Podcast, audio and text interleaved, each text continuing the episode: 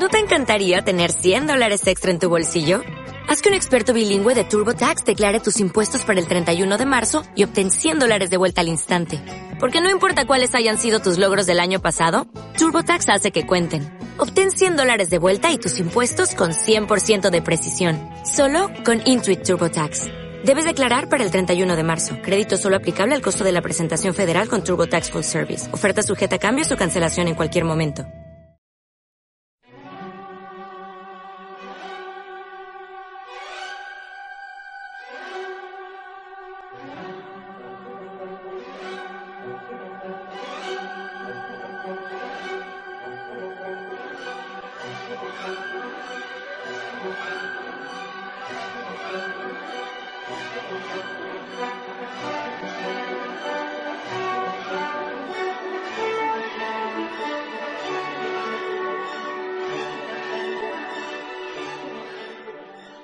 La historia es la memoria de los pueblos. Por lo tanto, es vital estar informado de los diferentes puntos de vista de un mismo acontecimiento, siendo esto indispensable para la formación de una visión más clara de los hechos allí narrados. De allí que un pueblo sin memoria histórica es un pueblo sin futuro cierto. Si queremos comprender el presente, escudriñemos en el pasado. Felipe Torrealba. Muy buenos días a todos los que me siguen por Abajo Cadenas Radio. Saludos a todos. Prosiguiendo con los agravios de Colombia a Venezuela, tengo dos noticias que darle o información antes de pasar a, a las crónicas antiguas, pero estas son noticias más recientes. Según los medios, del día 22 de octubre de este mes, 145% más de muertes, informe pone en evidencia el fracaso de la ONU en su plan contra las drogas. La ONU en su plan contra las drogas. La ONU tengo entendido que lo que hace es tener estadística y monitorear qué, qué están haciendo los gobiernos para acabar con ese flagelo. Entonces, según este informe, el estudio balance de una década, de políticas de drogas señala que la cifra de muertes relacionadas con las drogas aumentó de 185.500 a 450.000 en el 2015, hace tres años atrás. Prosigue esto diciendo, no lo voy a leer todo, solamente en la parte, digamos, inicial. Un informe elaborado Consorcio Internacional sobre las Políticas de Droga, IDPC, señala el fracaso de las acciones implementadas en la última década por la Organización de las Naciones Unidas en materia de estupefacientes. El estudio titulado Balance de una década de política de droga no solo incluye que los objetivos y compromisos asumidos en la declaración política y el plan de acción en el 2009 no se han alcanzado, sino que además que estos, en muchos casos, se ha traducido en una política contraproducente. Los datos recogidos reflejan unos 275 millones de personas en todo el mundo, repito, 275 millones en todo el mundo, de edades comprendidas entre los 15 y 64 años, consumió drogas en al menos una ocasión en el 2016, solo un año, por lo menos una vez. Una cifra que representa un aumento del 31% con respecto al 2011. Pero lo más grave de todo eso está al final que estaba leyendo, que es lo siguiente. El reporte señala también que al aumentar el 145% el número de muertes, 145% el número de muertes relacionadas con las estupefacientes de 185 mil a 450 mil y menciona que solo en el 2017, el año pasado, se produjeron 75 mil sobredosis en Nueva York. Solo en Nueva York. Sobredosis significa que va mueren. De allí que recuerdo que a principios de este año el presidente Donald Trump se alarmó mucho, pero no quiso eh, atacarlo como si fuera una pandemia para no tener que dar fondos federales a todo, a todo el país. Pero sí declararon una emergencia especial en ciertos estados, donde estaban ocurriendo a diario sobredosis de heroína, que ya se produce en México y en Colombia. Ya no es solamente en el Medio Oriente, sino en México y en Colombia. ¿Qué tal? Bueno, esta nación, sobre todo la, colombiana, es la que tiene montado pues su, su guerrita contra Venezuela. Incluso yo escuché a un senador, que no voy a mencionar el nombre, decir que estaba conversando con, ese cree el presidente ¿no? de Colombia y de Centroamérica. Es uno de los que se cree, son varios.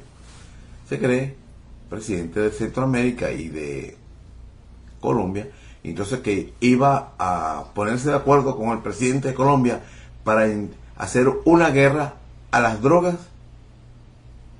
eh, digamos, al narcoestado, para hacerle una guerra al narcoestado de Venezuela. Venezuela, narcoestado. Es decir, en el país donde se produce, donde se cultiva, se procesa y se distribuye para el mundo, no es un narcoestado no tiene un producto de exportación más rentable que la caca blanca.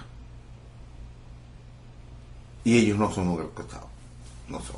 Ha aumentado la producción, ellos no son narcoestado. Narcoestado es el paisito al lado, donde indudablemente que lo utilizan como ruta. Y, y me imagino que todo, eh, tampoco son narcoestados los países centroamericanos ni México las bandas de narcotraficantes prácticamente se han apoderado del país. Y la última noticia es que unas bandas de esas, de carteles de México, están yendo a instalarse a Colombia. Da la impresión de que le van a quitar hasta el, el, qué sé yo, la producción a los colombianos. O me imagino que por lo menos ahorita se están asociando pero en territorio colombiano. Eso son anuncios que están en la prensa. No, me lo estoy inventando yo.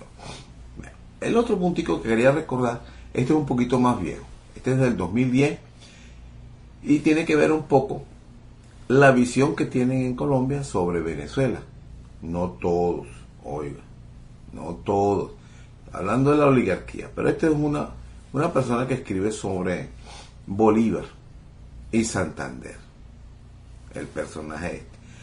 Para ellos no existe el intento de magnicidio en donde participó Santander, donde fue hallado culpable y donde la sentencia a muerte fue conmutada por destierro. Pero no lo duró mucho, duró como cuatro o cinco años afuera, porque desde el juicio a la expulsión duró dos años, por allá, dos años y piquito. Y posteriormente que muera el libertador, lo reciben como héroe. Entonces ellos dicen, hay un autor aquí, yo tengo el escrito de 2010, que le hizo una serie, Santander, constructor de la República. Y este sujeto, perdón, este señor, pone al mismo nivel a Santander, el que intentó matar al libertador, lo pone al mismo nivel que el libertador.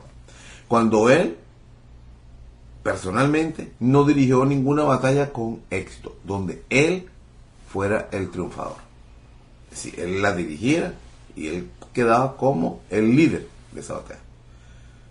Cosa contraria de Bolívar, cosa contraria de Páez y de otros guerreros de la época.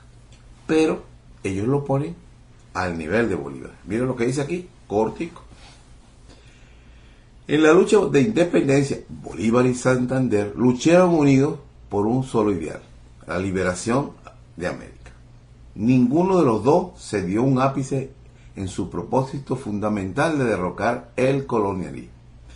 En ningún momento hubo una duda sobre el objetivo, una vacilación en su propósito, una conciliación en el enemigo, un intento de negociar a media, una propuesta de diálogo constructivo con los colonialistas.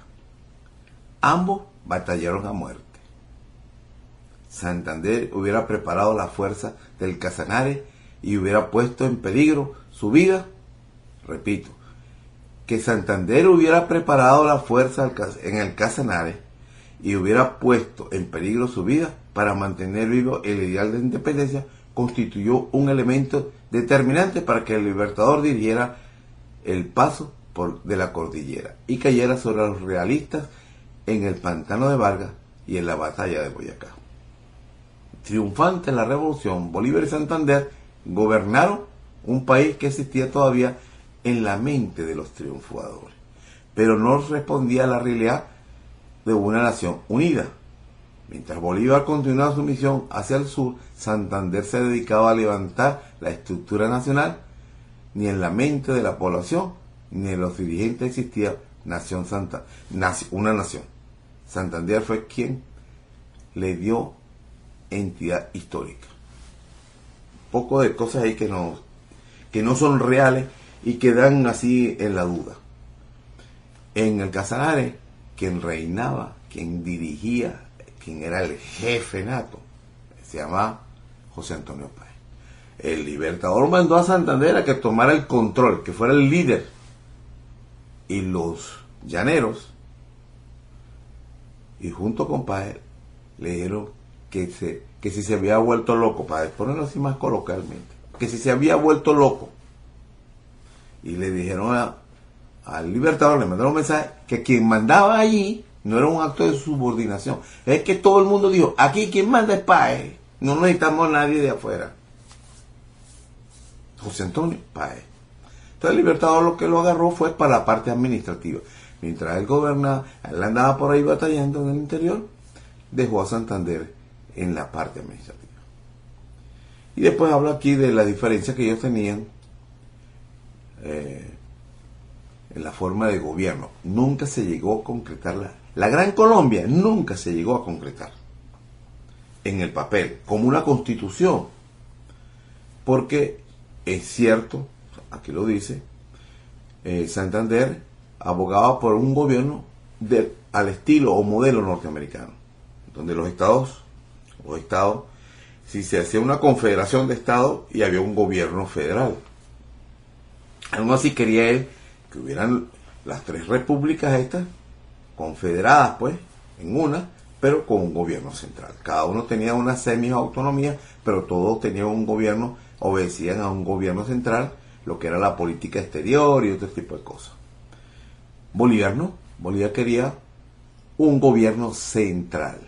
Todas las naciones integradas se dividían, desaparecía la nación, sí, la Gran Colombia, perdón, la Gran Colombia no, desaparecía la Nueva Granada, desaparecía Venezuela como capitanía general y el otro, y quedaban las provincias, y, digamos las subdivisiones internas. Eso no se ha podido dar por el, eh, porque se intentó reunir un congreso eh, en Ocaña, cerca de Cúcuta, y no se pusieron de acuerdo los diputados. Entonces Bolívar asumió la dictadura para ese momento.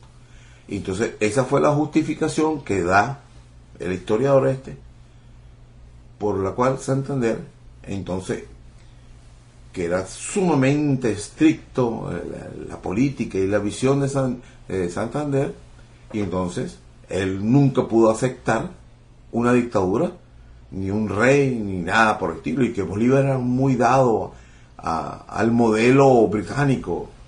Bolívar nunca pensó en una monarquía siempre en un gobierno como un presidente y, los estados y ese tipo de cosas, moderno para Latinoamérica. Pero nunca llegaron a ponerse de acuerdo las naciones y nos separamos. El nombre de Colombia no le pertenece a Colombia. Eso lo, fue una idea de Francisco de Miranda y la retomó Simón Bolívar y creó Colombia. Y la creó ni siquiera en Colombia, la creó en, en Angostura, en el estado Bolívar. Ahí fue donde se creó el nombre. Nos dividimos, Venezuela asume su papel, el nombre de Venezuela, Colombia asume el nombre de Cundinamarca y Ecuador, Ecuador. Luego, 34 años después, Colombia se apropia de ese nombre. Colombia, lo que es Colombia hoy en día. Entonces, era para hacer ese tipo de aclaratoria, porque en todos estos escritos no se ve eso. No se. Entonces ellos actúan como si ellos fueran la Colombia creada por el Libertador. Por supuesto, por la oligarquía neogranadina dirigiendo todo. En aquella época, eh, el que estaba a la cabeza era Francisco de Paula Santander. Y casi todo el estamento de gobierno, de lo poco que podía existir en aquella época, el Congreso, estaba dominado por ellos. Esa fue una de las razones por la cual José Antonio Páez se separa y se, se convierte por primera vez la República de Venezuela. Antes no existía. No pasamos de ser la Capitanía General de Venezuela a la República de Venezuela. No, pasamos a ser Colombia.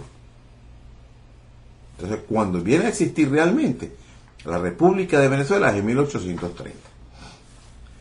Gracias a José Antonio Páez, que Hugo Chávez y Maduro deberían estar agradecidos, en lugar de llamar traidor a Páez, deberían estar agradecidos de ese paso que dieron los venezolanos a la época, los dueños del país de esa época, que podían hacer y deshacer. Pero el Chávez dijo que el Páez traicionó al Libertador porque nos separamos, porque ese era el ideal, ese era el, país del Libertador. Y como nos separamos, entonces lo traicionamos pero lo que se estaba era preservando la identidad nacional, que tenía 300 años, como la Nueva Granada tenía 300 años, no dos, ni tres, ni cuatro.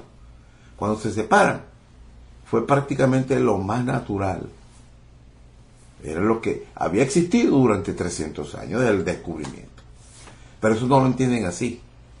Entonces, alguien ignorante se, le atreve, se atreve a juzgar la actuación de otros venezolanos de la época, que lo que hicieron fue decir, bueno, vamos a hacer lo que siempre fuimos, un ente político que comenzó desde la época de la conquista. Bueno, eso fue lo que asumió los venezolanos de la época. Y repito, los que eran dueños del país de aquel tiempo. Entonces, más traidor es aquel que pide la invasión del país por extranjeros, incluso por los colombianos, como aquellos que quieren imponernos una ideología que sustituye, les guste o no, al bolivarianismo.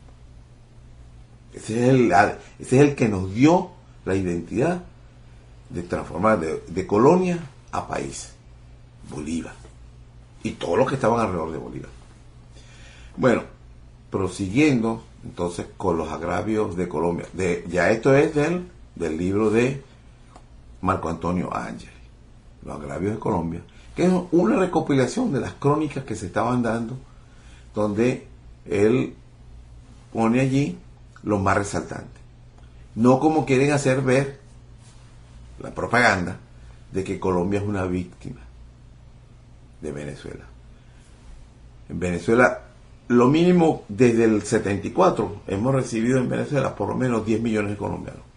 Muchos colombianos se venían a Venezuela, se hacían venezolanos, reunían una platica, como dicen ellos, y se iban a los Estados Unidos como venezolanos, porque por muchos años, pero muchísimos años, a los colombianos no le daban visa para ir a Estados Unidos. A los Yo estoy hablando de los colombianos más común, ¿no? No estoy hablando de los de la oligarquía, ya eso es otra cosa, otra clase. No le daban a la gente común visa para Estados Unidos. Ahora sí se lo cambiaron con el Tratado de Libre Comercio, que prácticamente es ya tomar posesión del país, dicho por ellos mismos. Tengo el escrito ahí donde los el senador Roblero habla ya de eso, de la ocupación prácticamente de, de, de Colombia por potencia extranjera. Con el libre tratado, para ellos eso es una ocupación. Ya, el país fue entregado por la redacción de los tratados y las cosas. Y el Plan Colombia también lo consideran parte de una cesión de la soberanía de Colombia. Pero todo está dirigido contra Venezuela, que aquí en Venezuela sí hay muchas riquezas naturales, muchísimas, no solo petróleo, también hay agua, ríos, ¿no? Y también hay oro, coltán y otras cosas más que se han descubierto, como incluso uranio, y mucha tierra baldía. Bueno, vamos a con estos. Se va a estar poniendo cada vez más interesante porque lo, el objeto de, estos, de estas crónicas, traer a colación estas crónicas de lo que sucedió antes, estamos hablando ahorita de 1987. ¿De cuántos años estamos hablando? 30 años. No, casi 40 años. Y eh, lo mismo que usted está viendo allí, lo que, que está escuchando allí, está, está haciéndolo. Eh, es una asociación de gobiernos y todos hacen lo mismo. Y lo viven haciendo porque los gobiernos venezolanos son incapaces de poder un hasta aquí, no más, hacerse respetar, siempre cediendo, como está haciendo Nicolás Maduro Moro, creándoles asentamientos a los colombianos dentro de Venezuela. Asentamiento, como hace Israel en Cisjordania, igualito. Asentamientos de judíos allí. Venezuela paga por traerse a los colombianos a Venezuela, lo que significa que es un grave peligro para la soberanía nacional por las intenciones de la oligarquía neogranadina de avanzar sobre el territorio venezolano. Eso no lo entienden los políticos, ninguno, cuando llegan al poder. De, eh, de este Larrazal para acá. Los otros parecían que estaban un poquito más claros en eso y no. Bueno, pelearon a su manera, aún con mucha flojera y mucha eh, Valencia, vamos a decir, no tenían mucha capacidad para razonar. Muchos errores se cometieron, pero de la democracia para acá, eso empeoró completamente. Capítulo 82. Colombia tuvo siempre una sola política exterior, mientras que nosotros cambiamos de parecer cada ministro, con cada ministro o con cada gobierno. Pero es correcto. Rodrigo Pérez Bravo. En 1987, en un artículo publicado el 5 de julio en la prensa capitalina, el doctor José Vicente Rangel, aún está vivo y tiene un programa, ha sido constante, constante José Vicente Rangel en la defensa de Venezuela. Responde a, siempre pasando la hoja y disculpen, las agresiones verbales del diario El Tiempo de Bogotá, en los siguientes términos. El periódico de la familia Santos, ¿ese nombre le suena? Es un gran diario, pero no siempre tiene razón en lo que dice, sobre todo cuando el Partido Liberal está en el gobierno. En estos días fui víctima de una andanada 26 6 del 87 en sus páginas editorial publicadas bajo el título Las cosas del señor Rangel. No responderé los agravios que me lanza el, el editorialista, usando, por cierto, un lenguaje muy parecido al que empleó el embajador colombiano en Caracas. No me interesa la discusión en ese terreno, en el cual yo podría también decir muchas cosas desagradables, pero poco esclarecedoras de la verdad, que es de lo que se trata el problema, lo que estamos tratando. Pues. La reacción del tiempo es por lo que yo he dicho sobre la masacre de la Sierra de Perijá. Eso es de Colombia, ya ustedes vieron en el capítulo pasado que se presentaron, pero eso es constante. Ataques que pueden ser de paramilitares, que pueden ser de militares vestidos de civil, como pueden ser de guerrilla. Eso es lo que se manejaba en aquel tiempo. Por la situación y la tensión que había, entonces era una forma de presionar de Colombia.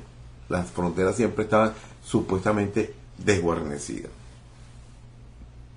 Bueno, por ejemplo, sé que los servicios de inteligencia venezolanos disponen de información y, y fotografías sobre la forma impune como actúan los guerrilleros colombianos en algunas zonas de la frontera de Venezuela.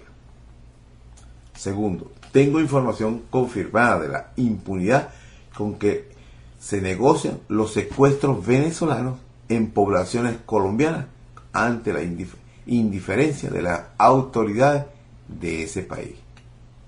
Existen indicios de la penetración del narcotráfico en las Fuerzas Armadas de Colombia.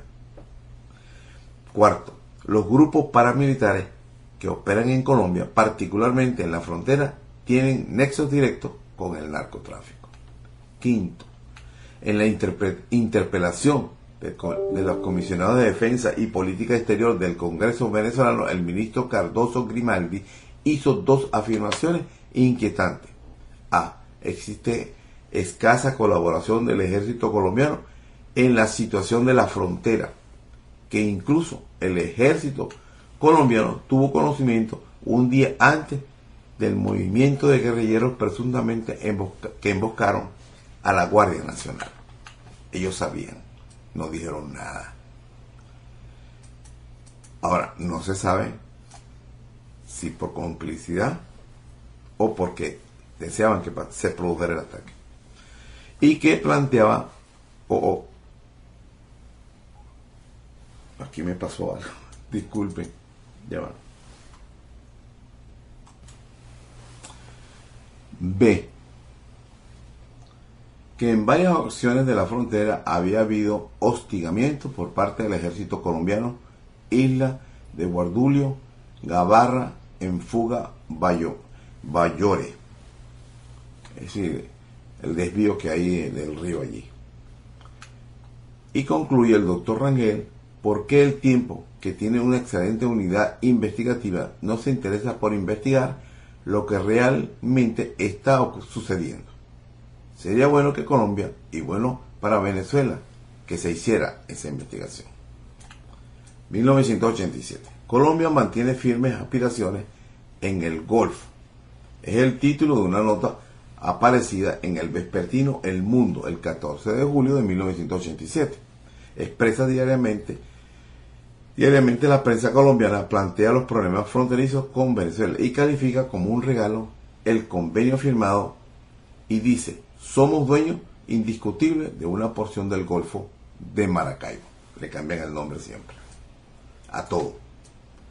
La prensa colombiana sigue ocupándose mucho de sus aspiraciones sobre el Golfo de Venezuela. Y es por eso que una vez más cumplimos nuestro deber de alertar a la opinión pública venezolana y a los dirigentes del país, reproduciendo frecuentemente algunos de esos materiales. El artículo denominado Problema fronterizo con Venezuela por José Francisco Socarrás, cuya lectura es interesante, comienza por calificar de un regalo con el cual no, no quedamos contentos. El arreglo Michelena Pomo, 1833, el primer arreglo.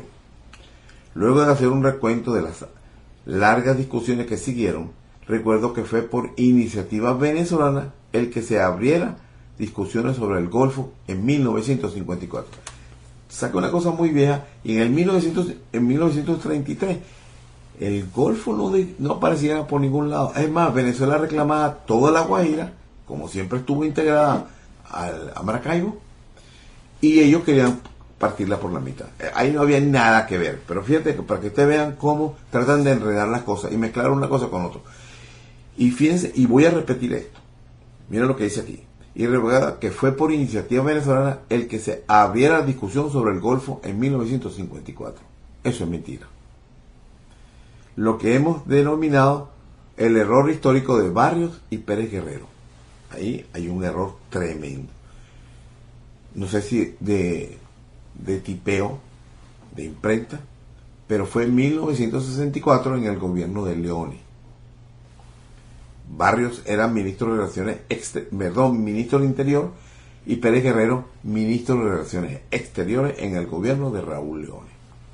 Puede ser que haya un error en, en la escritura de 1954. Pues realmente fue en 1964.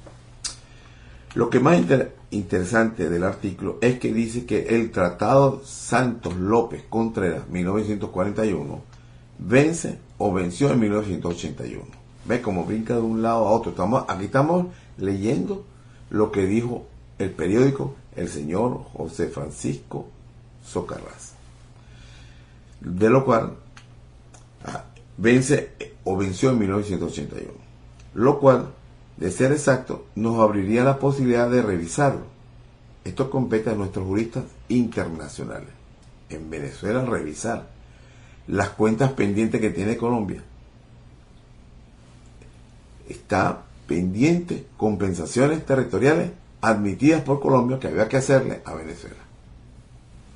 desde el 41 alguien se ha sentado, bueno, mire, yo quiero que entremos a, discutir eso.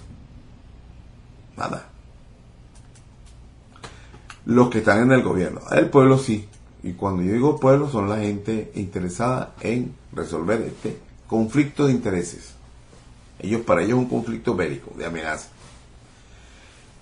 Sería interesante la revisión del Tratado del 41, porque como manifestó el internacionalista Rafael Sureda Delgado, un delegado colombiano en un encuentro internacional le dijo, mira Sureda, ustedes no se han dado cuenta todavía que, que cuanto más nos dan, más vamos a pedir.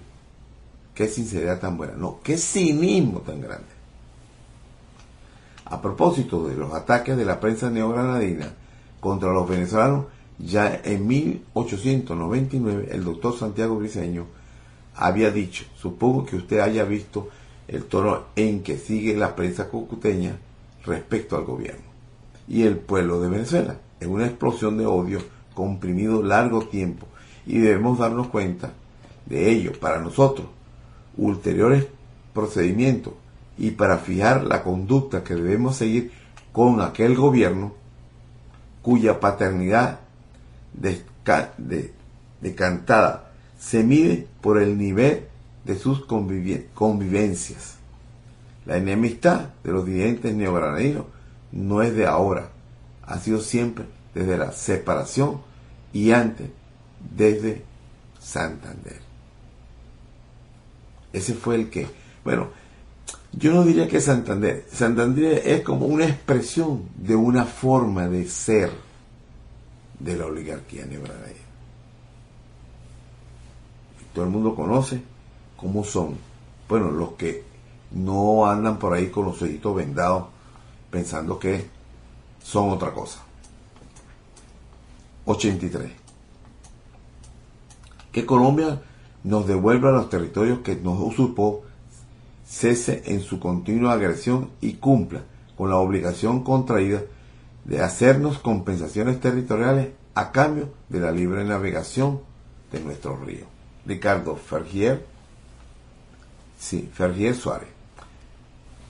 Lo que le digo yo, eso no ha pasado nada de eso. Y van a seguir pidiendo mientras Venezuela nos diga, mira, tenemos que denunciar los tratados. O discutimos y revisamos todo lo que en aquella época las comunicaciones permitían mucho chanchullo y mucha oscurandad en las discusiones, hoy en día no. Bueno, vamos, queremos sinceramente tener una frontera bien delineada, vamos a empezar desde cero. Están los tratados, pero vamos a revisarlo para demostrarle que contra Venezuela se cometió una gran injusticia. Pero ellos no lo van a querer llevar a ese nivel porque sabe que va a salir todos esos fantasmas debajo del, del closet. Entonces, 83. En 1987, en estas crónicas, más que de la originalidad o del estilo, me cuido de la fidelidad histórica. Ahora reproduzco la opinión autorizada del comandante Ramiro Pérez Luciano, uno de los negociadores venezolanos, Ramiro Pérez Luciano. Déjenme ver. Creo que es aquí. Grave provocación del dúo barco londoño al ordenar penetrar la corbeta Calda en aguas interiores del Golfo de Venezuela. A poco tiempo de la negativa venezolana de someter el diferendo de aguas marinas y submarinas en el Tratado de Conciliación del 39 entre el presidente Barco y el canciller Londoño, ensayan no ya solicitudes o peticiones diversas para tratar de seguir imponiéndole a Venezuela el continuar discutiendo algo que es totalmente nuestro, sino ahora actuando de hecho en la más fragante violación de nuestra soberanía, ordenan a una de sus naves de guerra de la Armada, la corbeta Calda, introducirse en el este de la línea del statu quo, la línea de prolongación de la frontera terrestre, a más de al sur y por debajo de la línea de Castillete Punta Salina. En un acto irresponsable y de tremenda mala y doble intención, acto que se llevó a cabo el 4 de agosto de 1987. Esa fue, digamos, uno de los pasos. Antes venían siempre las amenazas militares y poner esa nave allí fue una provocación. Pero más que una provocación era para, digamos, escalar un poquitico la amenaza y ver si Venezuela de esa manera cedía. Lo mismo que estaba ocurriendo en este momento de hablar de invasión, de invasión, de invasión, de invasión. Y después viene el duque y dice, el presidente actual dice, no, nosotros no estamos en eso. Y van a seguir hablando así, ya, no, no, no, nada de invasión, nosotros, después de que se saben que hay planos por detrás, y el que lo manda a él, el jefe de él, está hablando de invasión. Y al que van a utilizar como mercenario es a Colombia. Pero esa actitud es para que digan, para preparar lo que yo digo, que es la única estrategia que le queda a Colombia, para justificar cualquier acción militar. Es un ataque de falsa bandera inventarse que Venezuela agredió a Colombia. Que dudo mucho que vaya a surgir eso de Venezuela. O que vaya a haber, como se dice, la forma de, de justificarla. Van a tener que inventarse una bien grande, un teatro sumamente grande, para poder engañar al mundo de que Venezuela tomó la iniciativa de atacar a Colombia. Dudo muchísimo que tenga, haya algún militar en Venezuela que se atreva. Puede haber gente en Venezuela que intente eso haciéndose pasar como si fuera Venezuela. Mire que los medios de comunicación son especialistas en inventar Venezuela narcostado cuando la, droga la producen en Codrón. La cultivan, la producen y han aumentado al doble la exportación. Pero narcostado de Venezuela. Eso lo hacen los medios de comunicación y ciertos gobiernos. ¿Por qué digo, continúa Pérez Luciani, que este temeraria e irresponsable acto de Colombia encerraba una mala y doble intención?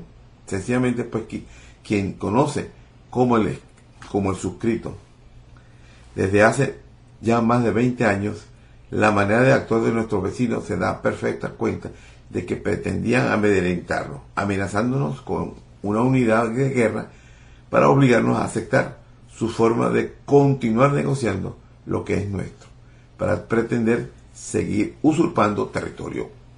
O que Venezuela, en un acto de impulso defensivo, actuara de hecho en contra de esa fragante violación de nuestra soberanía que les hubiera proporcionado su tan ansiada pretensión, que ellos buscan afanosamente de llevar la cuestión del diferendo a instancias internacionales.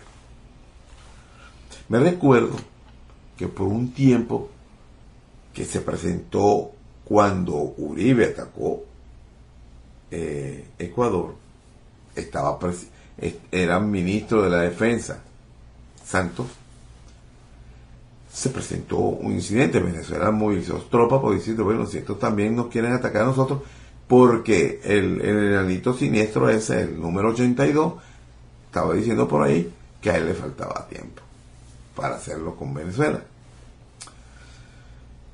Entonces, en esa época surgió un, país que apoya a Colombia a decir que quiere servir de mediador entre Venezuela y Colombia.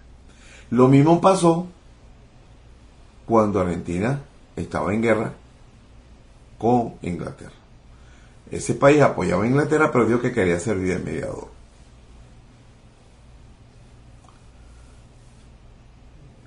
En el país de la de Alicia, en el país de Mickey Mouse y esas cosas, eso es posible, pero en la vida real hay que ser bien pendejo, ¿no? ¿Por qué digo, continúa diciendo que esta temeraria, ah, no, ya lo dije. El hecho real fue que ese día, 4 de agosto de 1987, la patrulla Libertad detectó y localizó a Alcalde poniendo rumbo directamente hacia ella.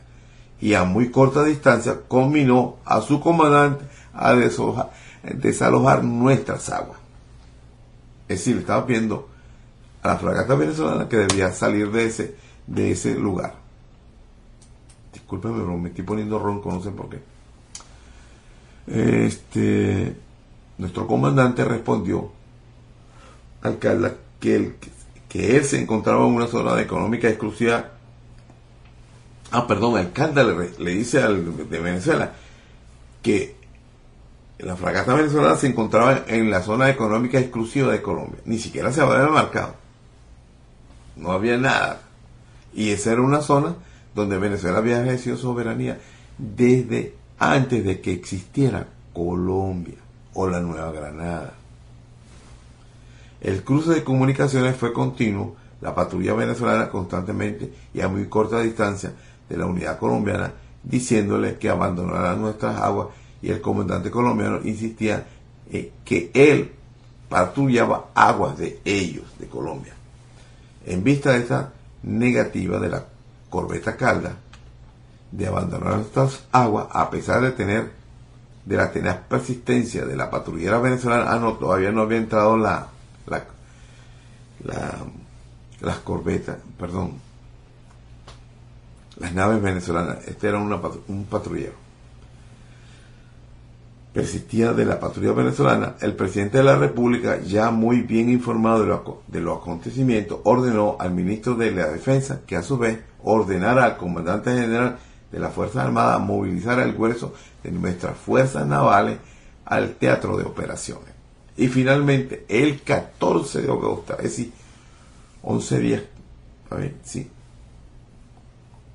de ese mismo año, en 1987, 11 días después de la incursión ante la alocución radiotelevisada de nuestro presidente y la más dramática orden de abandonar nuestras aguas, comunicada en esa ocasión por los comandantes de las dos fragatas misilísticas F-23 Urdaneta y la F-21 Sucre, comandadas por el capitán de navío Luis Gerardo Guerrero Ramírez, la primera, y por Jesús Briceño García, la segunda, la Calda abandonó definitivamente nuestras aguas, fondeando en nuestro, fondeada, y fue directamente a fondearse en Puerto López para regresar posteriormente a su base.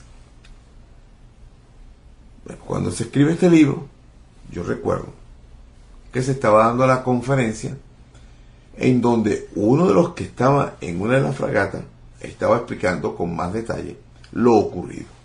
Entonces, por eso que él aquí, la, la descripción de lo que ocurrió no es exacta.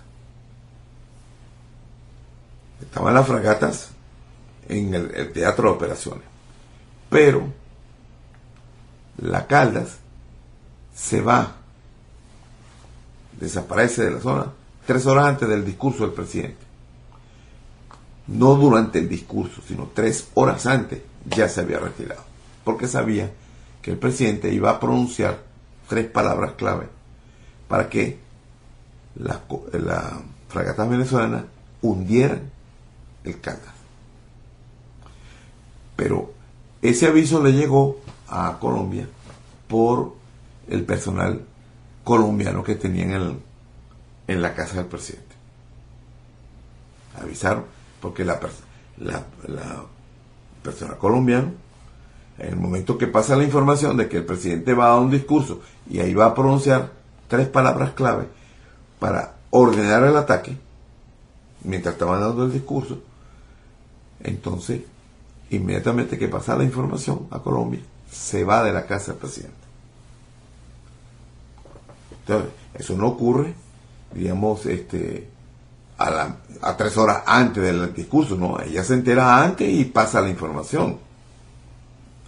No se sabe si era un espía real o fue alguien que se alarmó, un colombiano que trabajaba ahí, se alarmó de lo que iba a ocurrir y avisó a su país que eso iba a ocurrir.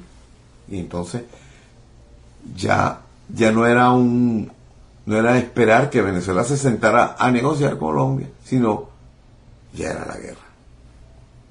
Y en esa conferencia que le estoy diciendo, se estaban dando los detalles. Y ahí fue donde eh, este Ángel, Ángel, Marco Antonio Ángel, me entregó su libro. Yo le compré 10 en esa época. Entonces, por eso que digo, ya estaba escrito el libro cuando se van a conocer ciertos detalles. Por eso que aquí la, no está muy preciso lo que estaba, lo que él describe. En ese mismo día, el 14-8 del 87, antes de la locución del locución al pueblo venezolano, el presidente Luciche, a través de su cancillería, envió nota de protesta oficial al gobierno colombiano por la violación de nuestras aguas territoriales. Habían pasado 14 días, 11 días, perdón. La reacción colombiana no se dejó esperar. El presidente Barco, al término de una reunión militar, estaban reunidos, dice, oye, mira, aquí va pasando.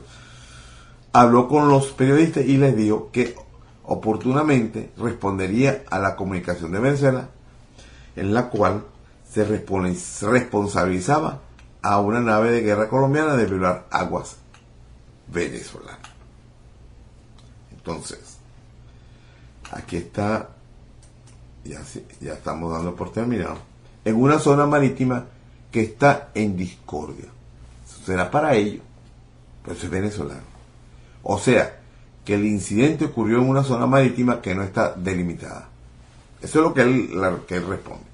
Ese mismo día el ministro de Relaciones Exteriores de Colombia, el canciller Londoño, califica de insólita la comunicación del gobierno de Venezuela sobre el incidente ocurrido entre las naves en el Golfo de Venezuela.